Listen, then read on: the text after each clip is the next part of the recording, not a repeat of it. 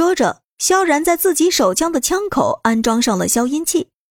几个人都模仿着萧然的动作，在手枪的枪口上安装好消音器。一会儿如果遇到什么动物之类的，尽管开枪，消音器的声音他们也听不到的。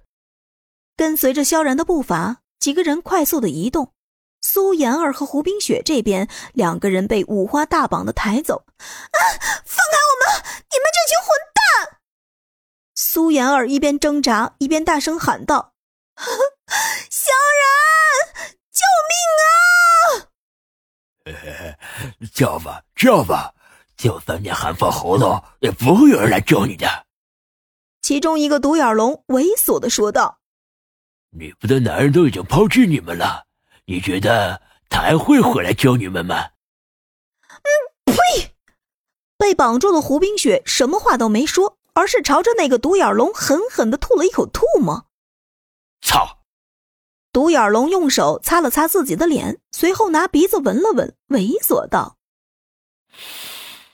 哎，还挺香啊，小妞。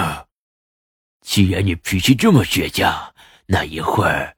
叫你好好伺候伺候我，今天要是不给老子搞舒服了，你就别想好过。接着，独眼龙摸了摸胡冰雪的脸蛋救命啊，萧然，救命啊！丛林中，苏妍儿还在无助的呼喊着，他现在别提心里有多后悔，非要搞什么单独行动，最后被人抓走了。满脑子想的都是萧然，他现在是多么希望萧然能出现，而海盗们的一举一动全都在萧然的监控之下。他们把两个人抬到了海岸边的船上，在 AWM 的瞄准镜下，对方海盗的头头那个黑衣人此时正站在甲板上等候。一看到他们抬回来了两个女人，嘴角都咧到耳根子了。然而，黑衣人完全不知道，萧然的狙击枪已经瞄准了他的脑壳，随时能要了他的小命。任凭苏妍儿再怎么挣扎，他们男人的力量都能够把她控制的死死的。他们的船还在这里啊！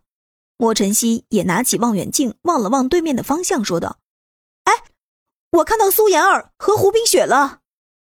现在距离他们的船还有两千米，你们待在这里。”我去前面找一个合适的地方。